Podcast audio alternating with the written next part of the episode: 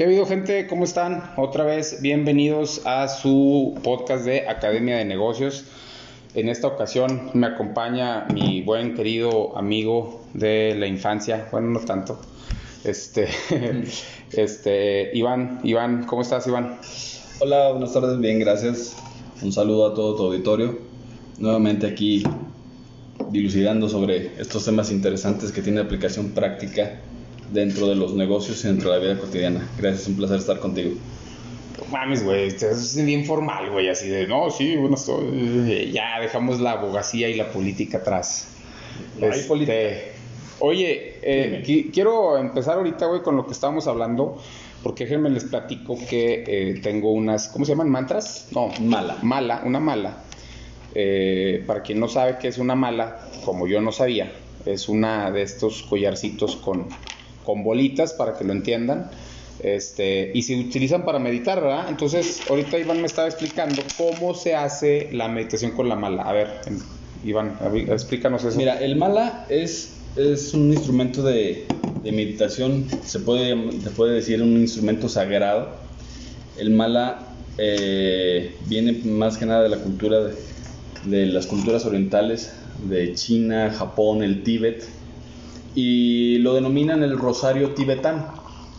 Es un rosario tibetano muy parecido al, que utilizamos los católicos en, la religión católica. ¿Por eso se llama rosario? Así es. O sea, entonces el rosario es de todas el, las. rosario, mira, el rosario se llama rosario porque los primeros los empezaron a fabricar las cuentas de madera de palo de rosa. Mm. Entonces, por eso se le llamaba rosario. Yo hubiera hecho esta, como esta analogía de que era por el color rosa, güey. Por Rosario. Eh, sí, hay, muchas, ¿La madera era de color rosa? La madera es, rojiza. Es rojiza, la de palo de rosa. Y por eso se llama Rosario. Así porque era de la madera rosa. del palo de rosa. Así es, de la madera Está como. ¿Qué hora son? Chinga. No sé que está sonando mi alarma. este. Está como esta de que eh, el jugo de naranja se llama, la naranja se llama naranja por el color naranja o el color naranja se llama por el color de la fruta naranja, ¿no? No, ¿qué fue primero el huevo la gallina? Pues sí. Pero bueno, entonces, ¿cómo se hace la meditación? Mira, aquí es muy interesante porque incluso como lo platicamos la vez pasada, en... en... Platícanos cómo se hace la meditación, güey. a eso voy. Sin, a eso voy. Bla, bla, bla, bla, bla. El, mala debe tener 108 cuentas. No me preguntes por qué, porque profundizamos. Este, 108 cuentas y en cada una de las cuentas debes repetir lo que son los mantras, que son las palabras, las palabras sagradas para tener, pues ya sea eh, paz mental, paz espiritual, para sanarte, porque tú sabes que la mente es, es el artefacto sanador y creador más poderoso del universo. Entonces, al tú repetir 108 veces el mismo mantra, esto te forma el hábito y esa información que tú le estás mandando al, realizar la meditación con cada una de las cuentas, pues se te queda en el subconsciente y automáticamente el subconsciente te lo envía cuando más lo necesitas al consciente para traer ese estado mental que tú estás repitiendo en cada cuenta. Ok. Ok, bueno, ya, ya saben cómo se hace el, el uso del, de la mala. Honestamente, tengo varias, pero no sabía este, cuál era la forma de, usarla. La compré así como por... Adorno. Eh, no tanto por adorno, ya más o menos sabía algo, pero no sabía bien cómo se, se utilizaba, ¿no? Este, entonces, bueno, ya sabemos algo interesante. Así es.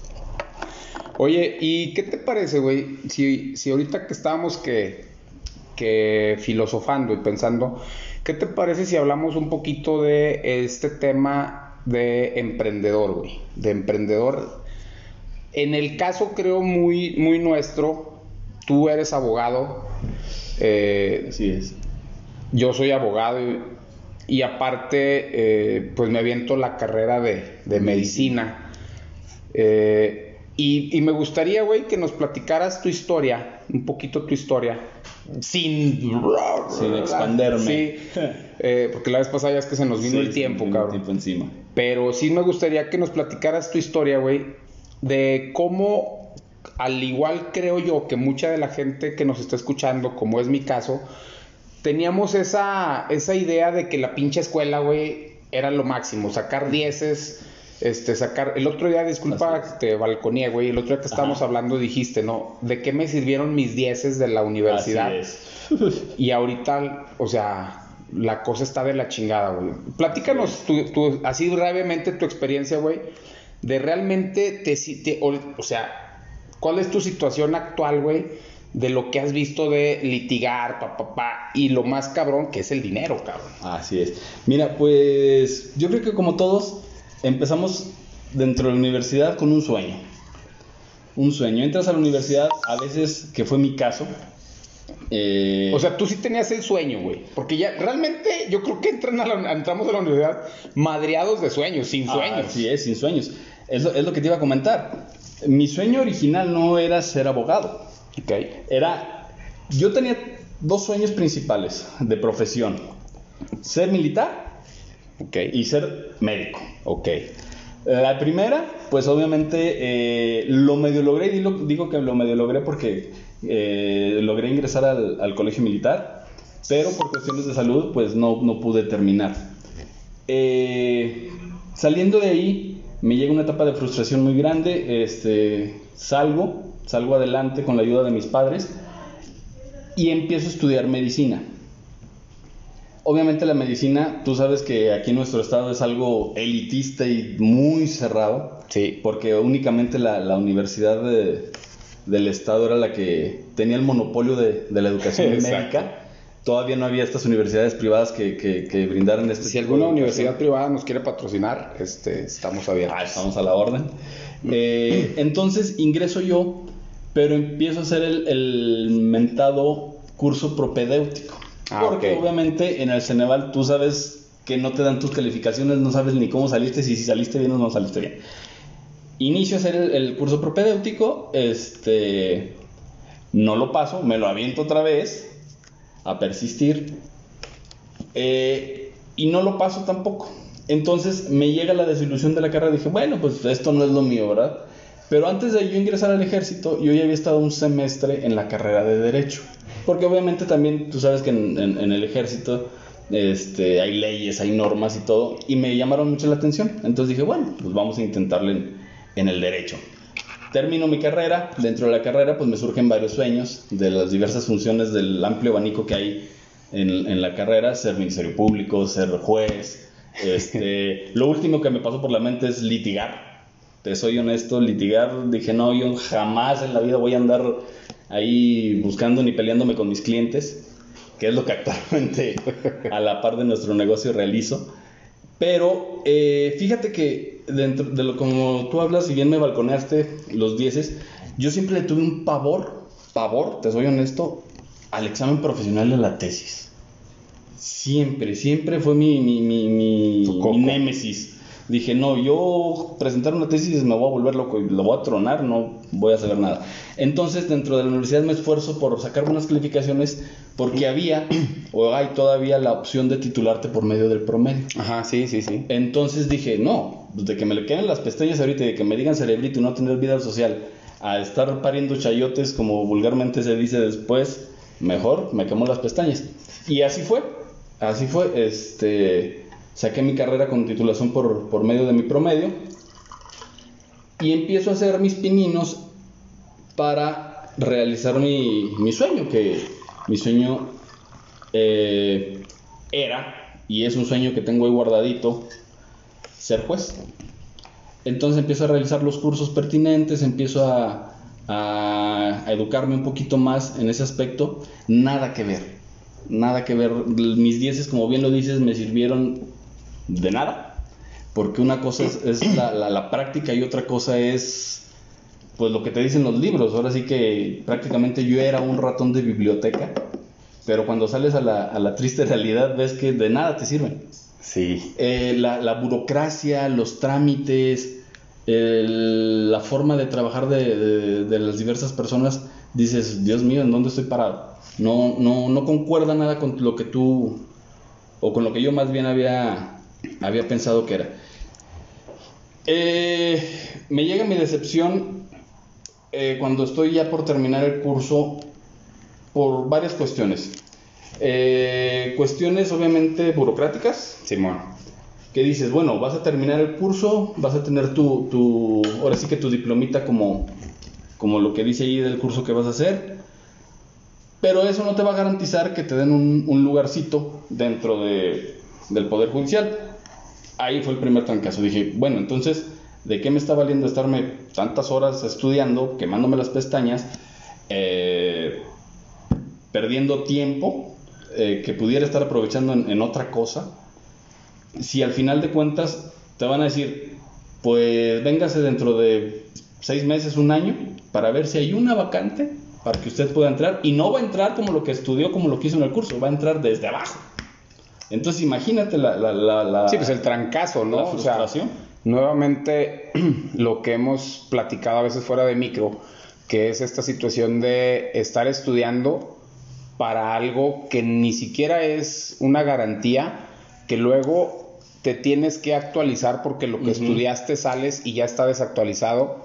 Eh, y efectivamente, ¿no? Que te la pasas seis meses, un año o hasta una carrera como medicina o derecho, cinco, siete años, Así es. para salir y apenas ver qué consigues, ¿no? Así es. Y luego, Y bueno, me, me- me da mi primer trancazo y me desilusiono.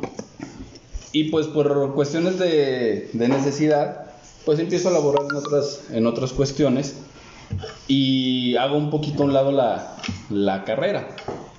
Fíjate que dentro de- de- del tema de- del, emprende- del emprendedurismo, tengo varios proyectos, ya te los he comentado, pero ahí también viene a hacer este, este choque de creencias en donde dices, bueno, si por el lado que está todo normado, por el lado legal, te ponen infinitas trabas para que puedas en- empezar o echar a andar tus sueños profesionales, por el lado del emprendedor, pues imagínate, un poquito más.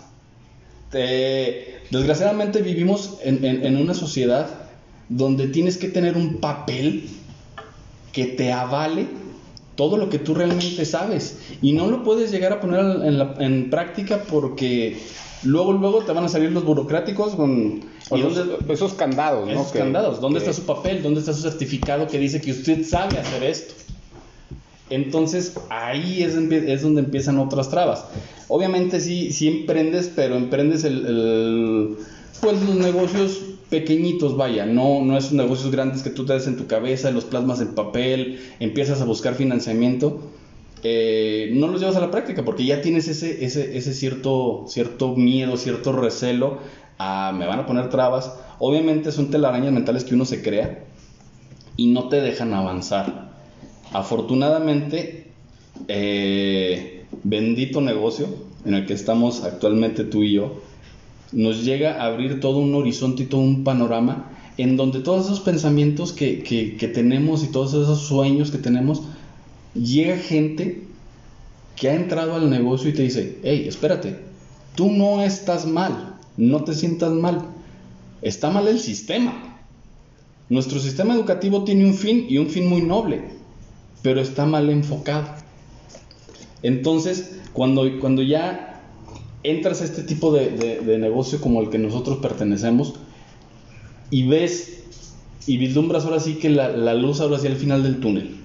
Sí, no, es como esta, eh, pues bueno, esta filosofía que existe hoy, o últimamente, que es precisamente lo que hablamos de, de la, es- de la educación, el sistema educativo. Así es. Hay un, hay un artículo, un reportaje de este famoso escritor de libros, Jürgen Klargen, colombiano, eh, que ha hecho libros como Véndele a la mente, no a la gente, etcétera. Ujú. Y hay, una, hay un documental que él hace que se llama Un crimen llamado educación. Se los recomiendo mucho que por ahí lo, lo pueden buscar, lo pueden ver.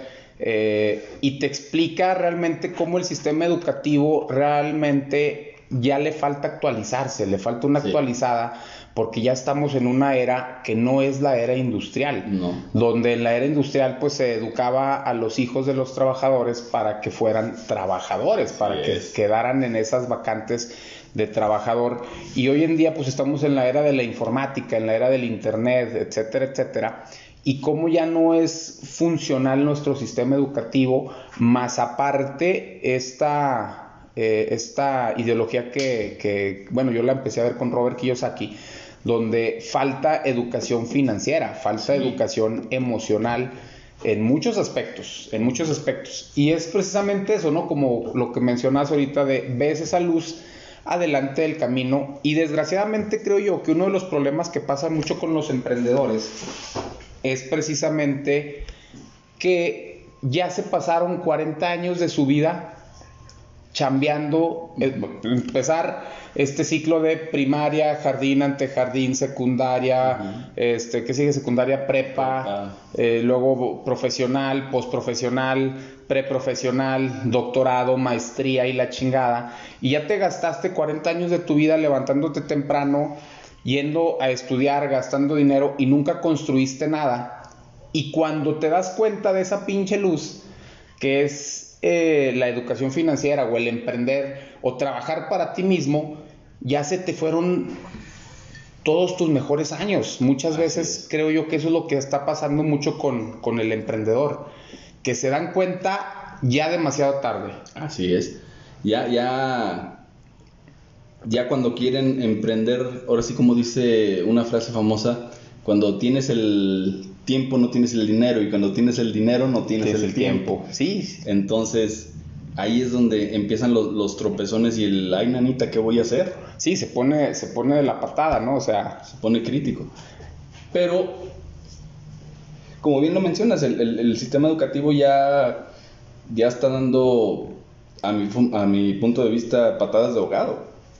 Ya le quieren innovar, pero le innovan sobre lo mismo. Realmente no es una innovación en el sentido estricto de la palabra, o sea, quieren sacarle algo nuevo a lo que ya está, no implementan algo nuevo. Exacto. No te enseñan, no te enseñan realmente cuáles son las habilidades realmente que te van a servir en tu vida diaria, en tu día a día. Ahorita que mencionas lo de las habilidades, eh, precisamente hay unos, unos chavos que también hacen podcast este, y ellos se graduaron del TEC de Monterrey. Y en uno de sus podcasts estaba escuchando que dice, a ver, güey, una plática similar, dice, le preguntó uno al otro, ¿a ti te sirvió de algo el título de TEC de Monterrey? Y dice, pues sí y no, sí y no, porque sí, el TEC de Monterrey, super escuela, bla, bla, bla. Pero dice, comenta uno, dice, realmente, güey, cuando yo iba a buscar trabajos y todo, el título no me servía para nada. Así es. No me sirvió para nada. Me contrata un buen, o sea, le dan un buen trabajo cuando él ya tenía experiencia como youtuber. O sea, le dieron el trabajo por la experiencia que ya tenía como, como generador de contenido en YouTube, no por el título. ¿sí? Y eso precisamente me lleva a lo que mencionas, las habilidades, que precisamente se consideran habilidades blandas, ¿no? Así es. Mira, me, me, me vino a la memoria una frase que decía mi padre en paz descanse, cuando, cuando se vienen estos primeros golpes de frustración profesionales, él me decía, aprende a hacer otras cosas. Aprende a hacer otras cosas. ¿Por qué? Porque consigo trabajo primero yo, que no tengo estudios, que tú que tienes una carrera profesional. Sí. Y desgraciadamente, aún en la actualidad, aún hoy en día, es cierto. Sí, no, no, no, es, es cierto lo que hablábamos, creo que en el podcast anterior, la actitud eh, se podría yo la considerar como una de las habilidades blandas.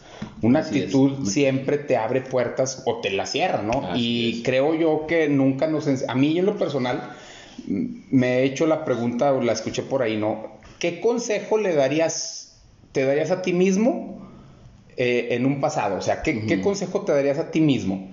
Y, lo he escuchado esa pregunta para los emprendedores, ¿qué consejo le darías a un exitoso empresario? ¿Qué consejo le darías a X? No, y no, pues yo le diría que nunca se rinda, cosas así. Yo me echo esa pregunta a mí mismo y digo, ¿qué consejo me daría a mí mismo del pasado, a mi yo del pasado? Y hay muchos, ¿no? Que no hagas esto, que aquí, allá. Y yo lo he dicho, yo me regresaría en el tiempo si pudiera y me diría a mí mismo, haz amigos, güey. Así es. Haz amigos. Totalmente. Yo nunca hice, hice amigos, realmente, ¿no? O sea, realmente yo nunca me enfoqué en cultivar una buena amistad, en tener una buena amistad, en tener un grupo de verdaderos amigos, nunca lo supe, nunca lo supe hacer. Y eso considero que es de las habilidades blandas. Sí, es, eh, y es la, la esencial. Dice, dice una frase por ahí, eh, más vale tener amigos que dinero. Sí tener, tener una buena relación de, amistad con muchas o pocas personas te abre, te abre, las puertas. Te abre Fíjate que ahorita me hiciste recordar una historia que es una historia verídica, precisamente de lo que es la educación contra la gente que no tiene educación y que pues hace grandes cosas. Es una historia verídica, no recuerdo el nombre de la empresa, pero es esta persona que trabajaba en una como como en una en una casa de, de esas de eh, de, ¿cómo se llama? Donde, como un hotel, algo así. Un hostal. Algo así, no, no recuerdo bien la historia, pero lo que pasa es que cambia la administración y esta persona, la nueva administración le dice al, al que era el velador, le dice, este, ¿sabes qué? Necesito que a partir de hoy como la administración cambia, necesito que escribas el nombre de los que llegan a dormir, este, las placas, ta, ta, ta, porque vamos a hacer un registro. Y esta persona le dice, es que yo no sé leer ni escribir. Entonces le dice, pues sabe qué, muchas gracias, necesitamos a alguien que sepa leer y escribir. Y le dan su liquidación y lo, pues lo, lo, descansan. Y esta persona dice, eh, pues sí cae en una depresión donde pues, me quedé sin trabajo con la pura liquidación, pero él se da cuenta que había un problema dentro de estas instalaciones que era de carpintería o algo así, y se da cuenta que no hay nadie que cubra esa necesidad del servicio ni de la herramienta. Y con lo que le dan de liquidación, va y compra al pueblo más cercano, que era un pueblo, pues no sé, tres horas, cuatro horas, va y compra herramienta se la trae para él empezar a trabajar y hacer, y se da cuenta alguien que él trajo herramienta y va y le dice, oiga, necesito un martillo, réntemelo. Y él dice, no, pues es que, pues, ah, véndamelo. dice, no, pues ¿cómo se lo voy a vender si fui por él? Ta, ta, Dice, bueno, réntamelo entonces y te pago eh, lo que te costó más la renta y te lo regreso, ¿no? Nada más yo lo necesito una hora, dos horas, no sé. Total, así empieza a hacer el negocio hasta que empieza a surtir de, herramienta la renta y la vende y crea ya una como una ferretera donde él empieza pues obviamente a generar capital. No te hago largo el cuento, termina siendo de los es de las empresas de ferreteras algo así más grandes actualmente en el mundo. Y cuando él empezó a crecer en el pueblo donde él vivía le, le, dan la llave de la ciudad porque obviamente pues ya con el dinero hizo una escuela, hizo cosas así por la comunidad y le dan las llaves de la ciudad, no sé cómo se llama esto, y le dice el alcalde o el presidente que le estaba entregando las llaves, dice, oiga, este, necesitamos que firme aquí de recibido de la llave. Y le, le dice, no, este, es que no sé leer ni escribir. Y el alcalde le dice en una forma burlona, sarcástica, le dice, oye, no inventes, ¿no? Ve lo que has hecho sin leer y escribir ¿qué no hubieras hecho si supieras leer y escribir? Y esta persona le responde, si yo supiera leer y escribir, seguiría siendo el, velador de, un, hotel. O sea, y es una historia que cuando escuché dije, toma chango tu banana, güey.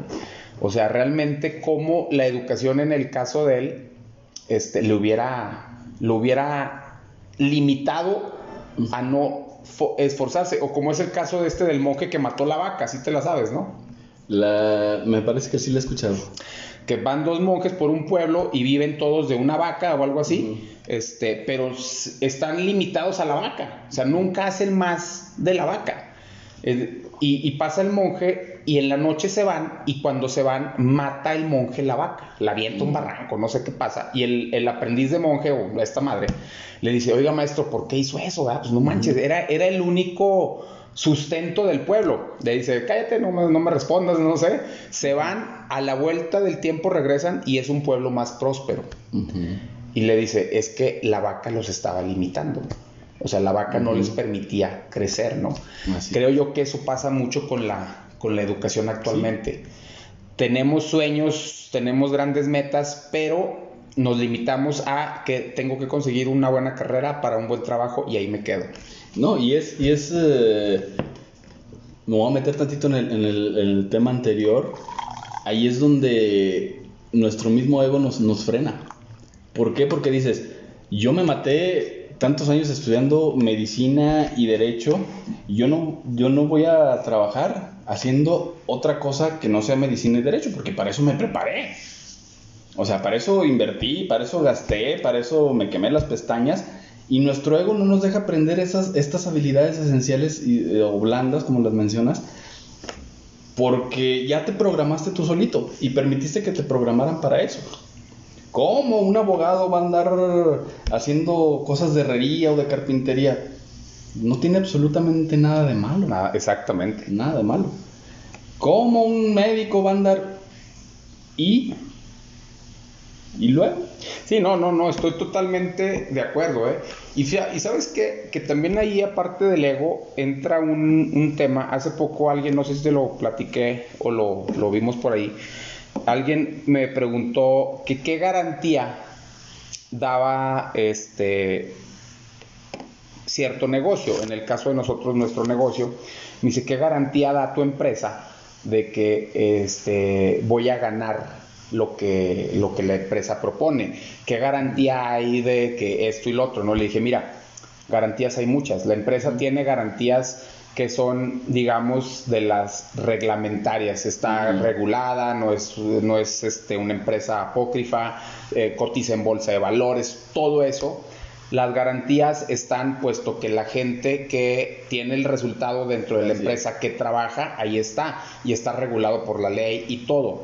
Le digo, aquí la pregunta interesante es, ¿podrás ser tú capaz de lograrlo? Así es. Esa es la garantía que te debes de preguntar. Es el... Esa garantía tú solo te la das. Y es donde yo creo que mucha gente justifica. No, no, no, es que yo soy abogado, güey. ¿Qué voy a andar haciendo yo eso? No, papá, se me hace que es. que más bien no puedes hacerlo. Así es. Es, es el, el, el, bendito ego que no te deja. Y, y otra de las frases que, que, que me fascina. Si has, si eres tan bueno trabajando para otra persona, ¿por qué no trabajas para ti? Sí. ¿Por qué no puedes ser excelente? Y ahí es donde bien dices, entra ese gusanito de, ah, caray, es el miedo a reaprender. Los seres humanos somos tan, tan, tan pequeñitos de mente que creemos que ya lo sabemos todo. Decimos, yo ya tengo licenciatura, ya tengo maestría, tengo doctorado, ya lo sé todo de mi área. Y no, entonces, cuando te llega una oportunidad que te ofrece todas las ventajas que nos da nuestro negocio, y te digo, tienes que volver a entrar a la escuela, te frustras. Sí, ¿no? Tú ya, tú ya te sientes el producto terminado. El chinguetas de, de, de tu profesión para decirte, tienes que aprender estas habilidades que son naturales y normales te carcome el gusanito y dices, no, otra vez a estudiar. Pero es una educación que te estás dando ahora sí para ti, no para alguien más. Que es lo que yo mencionaba hace rato, ¿no? Que ya pasaste 40 años de tu vida trabajando para alguien más, educándote para alguien más, o educándote a ti mismo para trabajar para alguien más, y de repente te llega la noticia que has vivido engañado toda tu vida. Así Y que ahora necesitas nuevamente reeducarte para ti mismo pero ya desgastaste 40 años de tu vida y es cuando, aparte del ego, empiezas a justificar, ¿no? No, es que yo ya. Yo ya tengo. No, y las telarañas mentales. Las telarañas mentales típicas eh, que, nos ponemos. Y los emprendedores que nos estén escuchando han leído, han visto pósters y, y las frases de nunca es tarde para reaprender.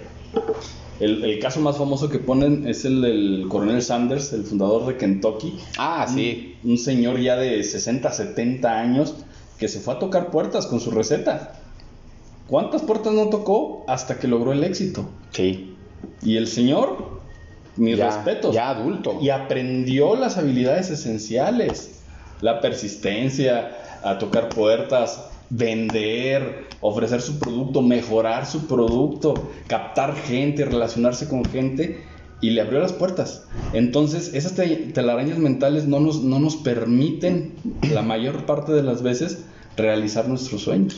Sí, no, y aparte, eh, algo que también yo, yo aportaría es esta situación de en las habilidades blandas, realmente qué influencia logras tú generar en, la en las demás personas. Yo he platicado con algunos médicos que, conozco que estamos ahí en la platiquita del café y les, les pregunto, ¿no? E incluso a otra gente que no es médico, le he dicho, a ver, tú consideras, porque cuando hablamos del negocio, yo les digo, es que tú vas a crecer si tienes influencia. Así es. Y me refiero a una influencia de ayudar a la gente, ¿sí? Eh, entonces, cuando yo les pregunto a muchos que son médicos y que traen la papa en la boca así de, oh, sí, yo soy neurocirujano y guau, guau, guau, y ta, ta, ta, y le digo, ok, tú como médico, como general, especialista, lo que sea, recibes pacientes. No, pues sí. Digo, ¿crees tú que tienes influencia sobre los pacientes? Y la mayoría, si no es que todos me han dicho que sí. No, pues por supuesto. Y yo les rebato, les digo, les debato, les digo que no. Digo, no, es que tú como médico no tienes influencia sobre el paciente. Y, no, no, ¿cómo no? Que no sé qué, a mí me hacen caso. No. La influencia la ejerce el miedo cuando ya están enfermos. Así es. Por eso van contigo como médico a que les digas qué hacer, pero la influencia está ejercida por la enfermedad, por el miedo que les da y muchos ni aún así, ¿no? Desgraciadamente tenemos en México el problema de este no coma dulce, no coma coca porque pues su diabetes está mal controlada y si no se controla se le puede amputar un pie y tú ves a la señora o al señor a la vuelta de la esquina y está con la coca echándole el trago, ¿no? Entonces, a veces ni aún así el miedo de la enfermedad influencia el comportamiento de esa gente, menos el doctor, muchas veces, ¿no? Entonces yo les digo, es que realmente la verdadera influencia sería que la persona te haga caso antes de que se enferme. Así es. Ese sería un verdadero médico o abogado o, la carrera que sea que logre tener influencia sobre la persona que te haga caso, porque influenciaste su decisión, ¿no? Así es. No recuerdo en qué país este, de Oriente no les pagan a los médicos por atender personas enfermas. Sí, no, en, es este sistema de, creo que es Inglaterra, eh, donde el médico gana más por la familia que tiene bajo control. Y desafortunadamente aquí en nuestro país eh, vemos a todas las profesiones como una aspirina. Sí. Ya me dio el dolorcito, voy con el médico. Ya me metí en broncas legales, voy con el abogado. Ya se me está cayendo mi casa, voy con el arquitecto. Sí. No tenemos la cultura de prever y vemos a las profesiones como una aspirina. Y entonces nosotros los profesionistas nos malacostumbran a hacer la aspirina. Y andamos buscando precisamente gente enferma físicamente, enferma legalmente, enferma económicamente. ¿Para qué? Para nosotros tener el sustento. Y a, la contra, nuestro negocio buscamos líderes. Sí. Gente con liderazgo. Ya no estamos buscando a los enfermos, ya estamos buscando a los líderes que tengan sus mismos sueños, que, que, que nosotros realmente podamos, podamos ejercer esa influencia de decir, hey, carnal, si hay otra puerta, si hay otra salida, no es lo que te han contado desde no sé cuántos siglos atrás. No, y, y la influencia, hay un libro que también a mí me gusta mucho, de John C. Maxwell, que se llama Las 21 leyes irrefutables del liderazgo. Y la ley número 3 es, eh, creo que es la 3, es que todo es un proceso. Entonces, el liderazgo es un proceso. Así es. Y durante ese proceso lleva el poder de la influencia, de influir en las personas, y también ejercer ese poder de la influencia es un proceso. O sea, no vas a llegar de la noche a la mañana y lo que tú digas, porque sabes que, que hay un tema que el otro día yo platicaba también, que los tipos de contenido que hay en redes sociales y en muchos lados, y el tipo, porque ahorita todo mundo que sale en un video de YouTube o algo y ya creen que son influencers. Sí. Y no creo yo que sea eso, porque muchas veces si el chavo este sale en el video haciendo pues X contenido de tonterías, chistes, etcétera, probablemente la gente está ahí por el contenido, no porque él sea un influencer. Así es. O la chava típica que tiene mil likes y mil seguidores porque enseña las, la tanga o enseña ahí el, el, el, X, el Y. O sea, el otro día yo me estaba quedando impresionado porque hay una aplicación parecida a TikTok. Y aparte TikTok. Y otras donde tú la abres y literal, le empiezas a dar para arriba y son puras chavas eh, pues de buen físico, enseñando pompi, enseñando vestido y hasta haciendo otras cosas donde, ay, le voy a hacer la broma así, pero la, la, broma la hace casi en, en, Baby Doll o cosas así, ¿no? Así O sea, realmente, y creo yo que se engañan, porque, ay, no, soy influencer. No. Es, es, es, es un... Eh, no recuerdo dónde leí, dónde estaba leyendo hace, hace unos días. Es una forma de escapar de tu realidad. Pero desgraciadamente, y te voy a contradecir tantito, sí ejercen una influencia, pero una influencia negativa. ¿Por qué? Porque tú ves a todas esas chavas despampanantes, tuneadas más que los carros de Rápido y Furioso.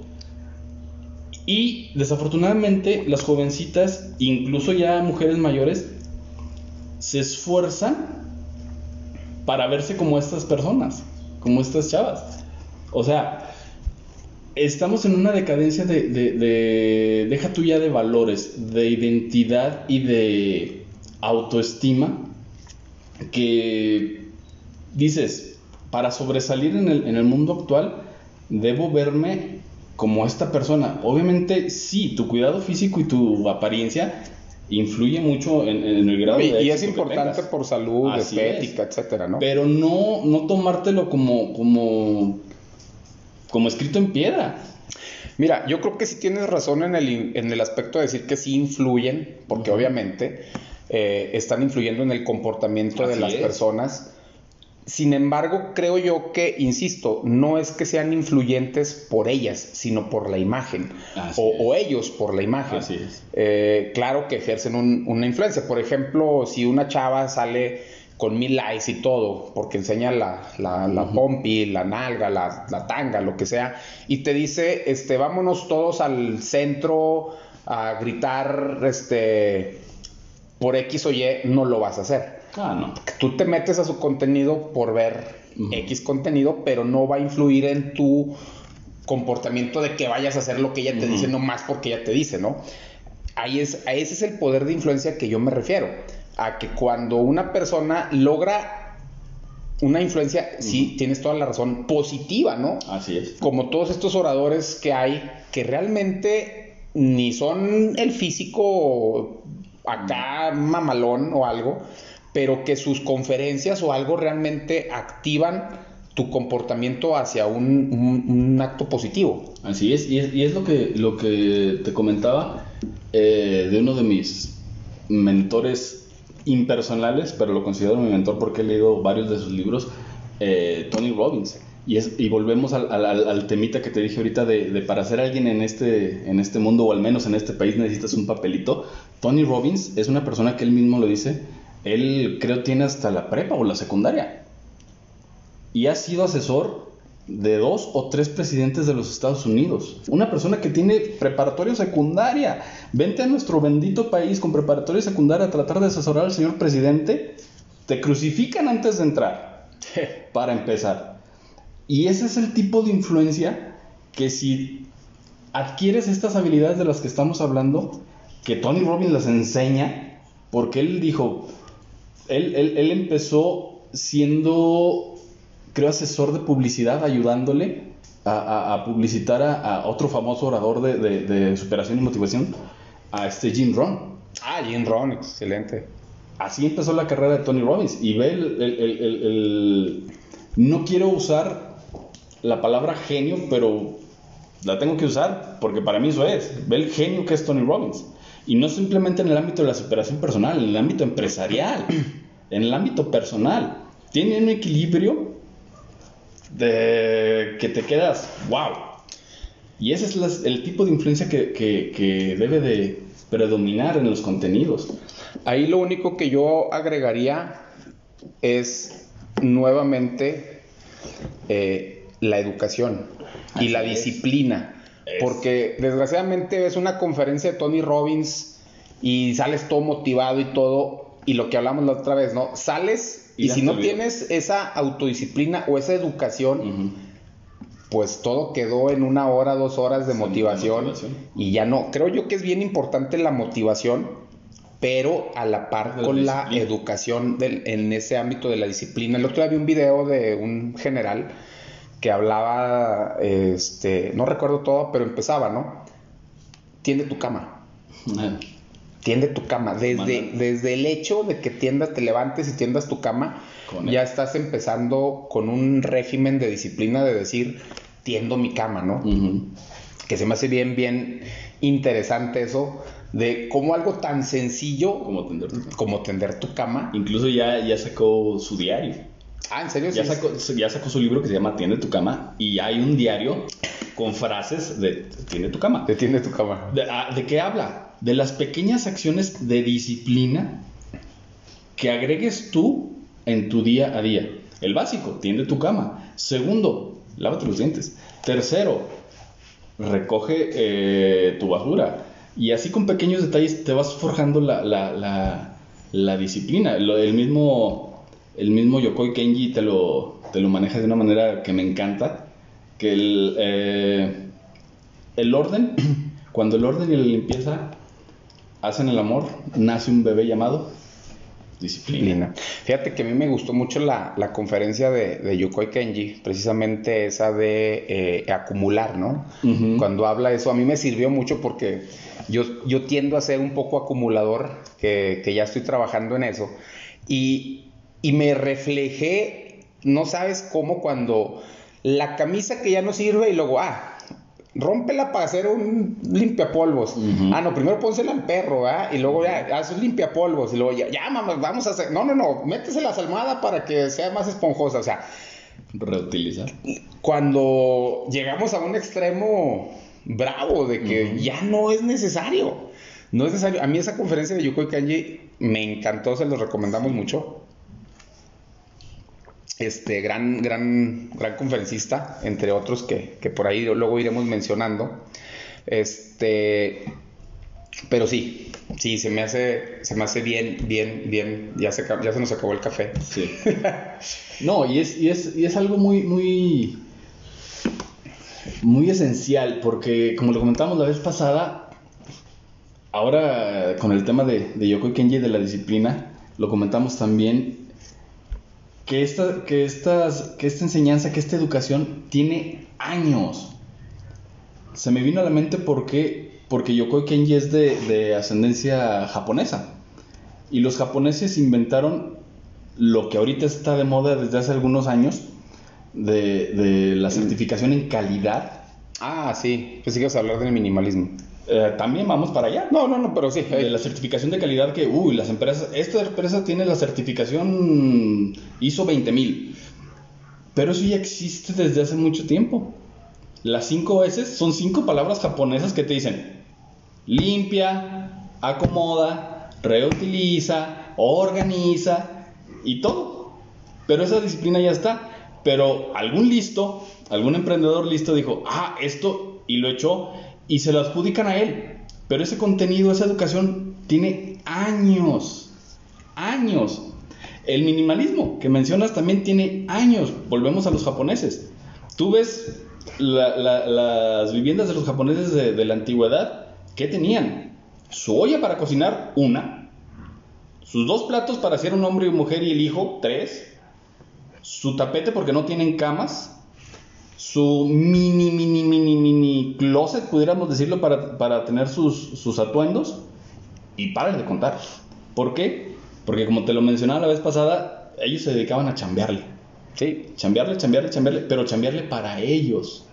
No chambearle a alguien más. Le rendían tributo a, a, a su daimyo, me parece que es la palabra, pero nada más no chambeaban para él, chambeaban para ellos y ellos tenían su riqueza propia, eran autosustentables. Sí. Y lo puedes ver ahorita, vas, tú vas a Japón y te vas a la parte antigua turística y dices, qué impresionante.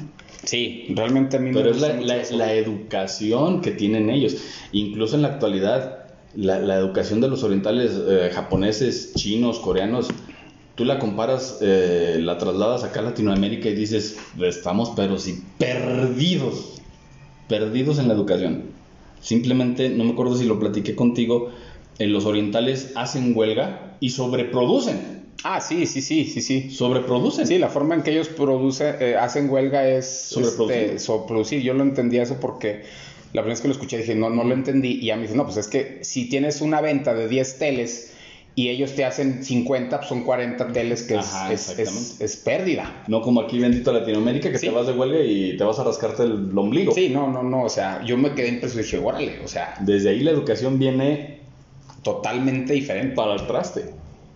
La, la, que, que otros chambeen, ellos son los, los del capital, ellos tienen con que nosotros no. Ah, Fíjate que ahí me hiciste recordar una un video que vi por ahí de la, la mentalidad asiática este, en, el, en el emprendedor, ¿no? Y en las finanzas. Y había varias cosas que me llamaban la atención, ¿no? De entrada, eh, este conferencista Yokoi Kenji platica de una donde llega a, a- a Japón, porque pues él sí tiene descendencia japonesa, pero colombiana creo que es por parte de mamá, donde dice que llega a Japón y que está la señora vendiendo cosas y que él le dice, no, la van a robar.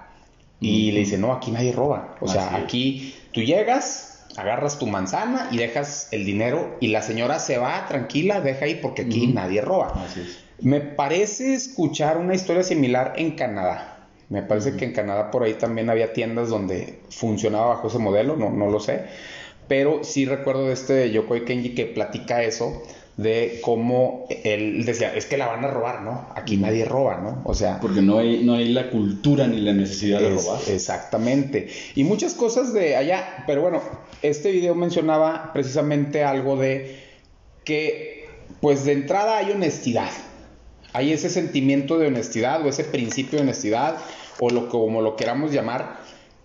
Y ellos, por ejemplo, dice que cuando ellos quieren emprender, ellos piden dinero prestado para emprender y la persona que les presta no les cobra intereses. Ajá. O sea, te presto 10 mil pesos, un ejemplo, y no me vas, no te voy a cobrar intereses. Pero la persona que recibe el dinero, lo primero que hace es regresar ese préstamo. O sea, en cuanto puede, lo regresa. Ese era la, uno de los puntos que, que a mí me llama la atención, porque aquí prestas dinero y luego, luego le quieres hincar el diente con los intereses. Segundo, la persona a la que le prestas, uff, para que te pague, ¿no? O sea, es. es un, un rollo para- y luego se hacen ofendidos y bla, bla, bla. Y creo yo que es parte también de la educación que tenemos en Latinoamérica en general. Así es. Otra cosa que me llama la atención es que eh, mencionaba que los estudiantes allá efectivamente estudiaban y trabajaban. ¿Por qué? Porque cuando estaban trabajando, todo eso lo estaban ahorrando. Porque en cuanto terminaban la escuela, o en cuanto terminaban no sé qué edad, 18 o 20 años, para ellos era deshonroso trabajar para alguien más. Entonces tenían que rápidamente con lo que habían Juntar. ganado, juntado, era su primer negocio. O sea, emprendían. Luego otra cosa que me llamó la atención es que si el negocio no estaba funcionando dentro de los primeros seis meses, cerraban y abrían otro. O sea, y que vemos también mucho aquí en México, ¿no? Te está yendo mal y aferrados. Aferrado. Aferrados a que a fuerzas. Es de lo que recuerdo. Eran más cosas, pero sí se me hacía muy, muy interesante eh, ese tipo de, de mentalidad. Sí, este. Los negocitos que lo vemos como nuestro bebé, y si ya se nos está muriendo nuestro bebé, no, no podemos dejar morir nuestro bebé, no. Hablando, repitiendo lo, lo, lo de, lo de la generación de contenidos, eh, una de las personas que, que sí tiene influencia en, en este, en este tipo de temas de emprendimiento, Carlos Muñoz, Ah, sí, Él- él Carlos, te lo dice- famoso Carlos Muñoz. él te lo dice de una manera muy, muy abierta y te dice, no, diversifica, haz esto, haz, haz lo otro. Ese es el tipo de contenidos que, que- que debemos tomar en cuenta. Pero, eh, obviamente depende de, de- de con qué mentalidad abordes esos temas. Porque mucha gente, bien lo dices, estamos educados de una manera en que yo prefiero reírme media hora a educarme media hora. Yo prefiero estarle viendo las pijamitas que sacan las tiktokeras a, a estar viendo cómo se hace un, un balance financiero. No, y es que precisamente Carlos Muñoz, hay un, hay un video, yo ya lo, fíjate que a mí me gusta mucho, no, no me gusta Carlos Muñoz, me gusta mucho ver el contenido de Carlos Muñoz. Últimamente no sé si has visto que se ha metido en unas broncas ahí de, de su contenido porque como él dice, lo sacan de contexto, ponen el video donde él habla fuerte, porque habla fuerte a veces. Te dice las cosas como son. Sí, este, y pues la gente se va con la finta de que, no, pinche mamón, que no sé qué tanto, pero bueno. A mí me gusta mucho ver su contenido porque mucho del contenido que él te dice realmente es lo mismo, lo mismo que nosotros usamos en el contenido de network marketing. Ah, sí. Por ejemplo, él, él en una de sus conferencias te dice cómo, cómo generar el dinero, el capital, bla, bla, bla. Y él te dice reuniones de network marketing. Y la gente, cuando escucha eso, no lo entiende. y él te dice, o sea, network marketing o un networker como lo que somos nosotros y él lo maneja es lo que te dice, tienes que ir a juntas de negocios y ahí te vas relacionando para hacer sociedades. Así es. Él habla mucho de buscar socios y él te dice, ¿cómo vas a generar tú que tu empleado sea tu socio. Cuando tú le delegas la información, cuando tú le delegas la empresa, cuando tú le delegas todo a ese líder que ya no va a ser tu empleado, va a ser tu socio. y si te fijas, es lo mismo que nosotros hacemos en el network marketing con la duplicación. Y hablando de, de, Carlos Muñoz, hay un, hay un video de él que me gustó mucho porque yo ya lo había analizado en otro de los libros de network marketing o con otro de los oradores, que es precisamente el contenido. Y él menciona que hay cuatro tipos de contenido. Número uno, el contenido pornográfico, o, a lo mejor no pornográfico, sino sensual, ah. que es precisamente todo esto de TikTok, bla, bla, bla, donde tú te metes y es una chavita subiéndose la pijama, enseñando la nalguita, bla, bla, bla. Este, el otro contenido que genera, o sea, viralidad es pues el sensual, el cómico, ¿sí? O sea, y él lo menciona, o sea, hay un video de emprendimiento, de educación financiera, de educación emocional, y no lo compartes, güey. Así es. No lo compartes. Ah, pero no sea el video de fulana de tal donde se cae, donde la broma, donde enseña la nalga, donde X o Y, y todo y ya lo estás compartiendo, viral. El otro contenido que él menciona es el práctico. Y ese todavía hasta cierto punto, ¿no? Como es esta, estos videos de cinco cosas que no sabías que has utilizado mal toda tu vida. Yo me asombré cuando he visto algunos de, no manches, güey, he vivido engañado toda mi vida. Esta cosa era para poner ahí el popote, ¿no? Eh, o cosas así. Y el otro contenido, que es el que no se hace viral, es el educativo. Sí. Es el de, y, y no me refiero nomás a educativo de emprendimiento, que pudiera ser que todo va relacionado educativo de financiero, emocional, liderazgo, etcétera, ¿no? Pero es el contenido que menos se comparte. En lo personal, yo no sé que es un trabajo que hay que hacer, pero yo, por ejemplo, en alguno de los videos de Academia de Negocios de, de la fanpage, para que la busquen también, este, hago algún video o de salud y aún mis amigos no lo comparten. Y, no se los tomo mal ni mucho menos, sino que creo que estamos en esa sintonía de, ah, qué chido, güey, y al que sigue, ¿no? Así es. Pero el que sigue es el chavo que se cae o de la chava y ese sí lo comparten y le dan like y hasta se los etiquetan y todo, ¿no? se me hace bien interesante eso. Y fíjate, es, es la mala, no la mala información, sino la desinformación. Si tú te pones a analizar, las redes sociales, ya te lo dicen implícito en su nombre, son redes sociales. Sí. Estás haciendo networking y no te das cuenta. No te das cuenta. ¿Qué, qué, qué, qué trabajo estás haciendo? ¿Qué contenido estás subiendo a tus redes? Por eso muchas veces no, no se nos toma en cuenta o no tomamos en cuenta el contenido que subimos y no tiene el, el impacto que debería de tener. Raras veces pones una frasecita o, un, post con algún mensaje, un like. Pero bueno, dice, dice, estaba viendo el otro día uno de los famosos tiktokeros de Sin Miedo al Éxito, papi. Ah, sí, sí, sí. Con un like que yo tenga, ya impacté a esa persona. Sí. Ya le impacté, le impacté en positivo. Lo tomas, lo tomas a broma y dices chusco y hasta agarras la frasecita de cotorreo de Sin Miedo al Éxito, papi. Pero, ¿qué te está diciendo? Échale ganas, es sin miedo al éxito. Muévete, cabrón. Fíjate que si has visto la historia de, de este chavo, la, la, empecé a ver el, la empecé a ver el otro día y mis respetos, ¿eh? incluso lo vi eh, en un mismo TikTok, él, ah, pues en un mismo TikTok él, él lo entrevistan y lo dice. Yo aquí eh, trabajo en un gimnasio, creo. Yo no, pues tiene su gimnasio tiene su ya. gimnasio. eh, Yo, yo aquí con, con una persona que impacte, con una persona que le da, yo sigo generando ese contenido, estoy motivando. Pero pues obviamente se nos hace chusco el acento y la, la, la forma en que lo dice. Fíjate que yo, es que eso es a lo que voy. Yo escuchaba por ahí la frase y todo. Es sin miedo al éxito, papi, Así y algo así.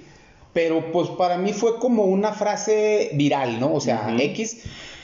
En algún punto ya el logaritmo de YouTube me manda la historia de, del Sin Miedo al Éxito y la empiezo a ver y está bien interesante. Se me hizo interesante porque este chavo, eh, como pues su historia y luego su niña o su niño que, él- Ujú. que, que él dice, es que mi hija ve que salgo en un video haciendo deporte y motivándolo. Mi papá es famoso, mi papá Así está acá.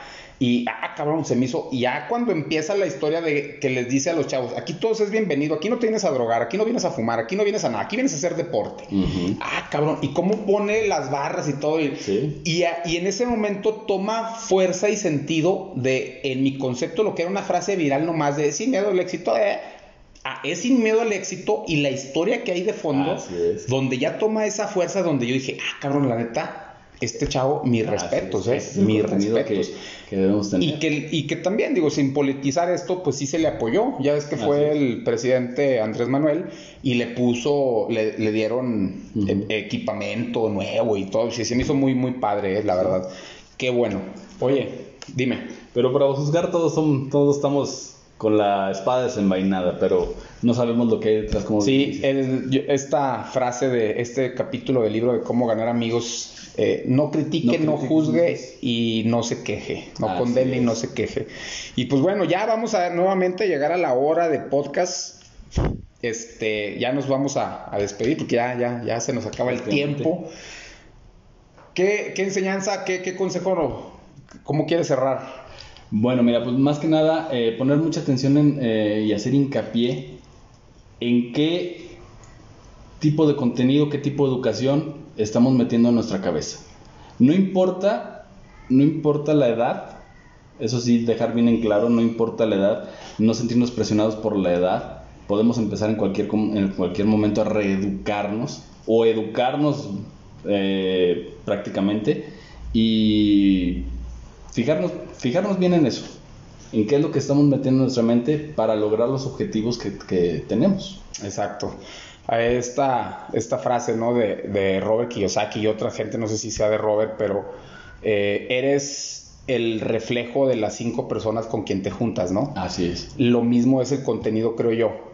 Yo creo que el contenido que tú ves es lo que te eh, se va a reflejar en ti. Sí, Alex Day, Alex Day lo dijo en, en- en su frase y para, ya para cerrar, dijo, eres lo que eres y estás en donde estás por lo que has puesto en tu mente.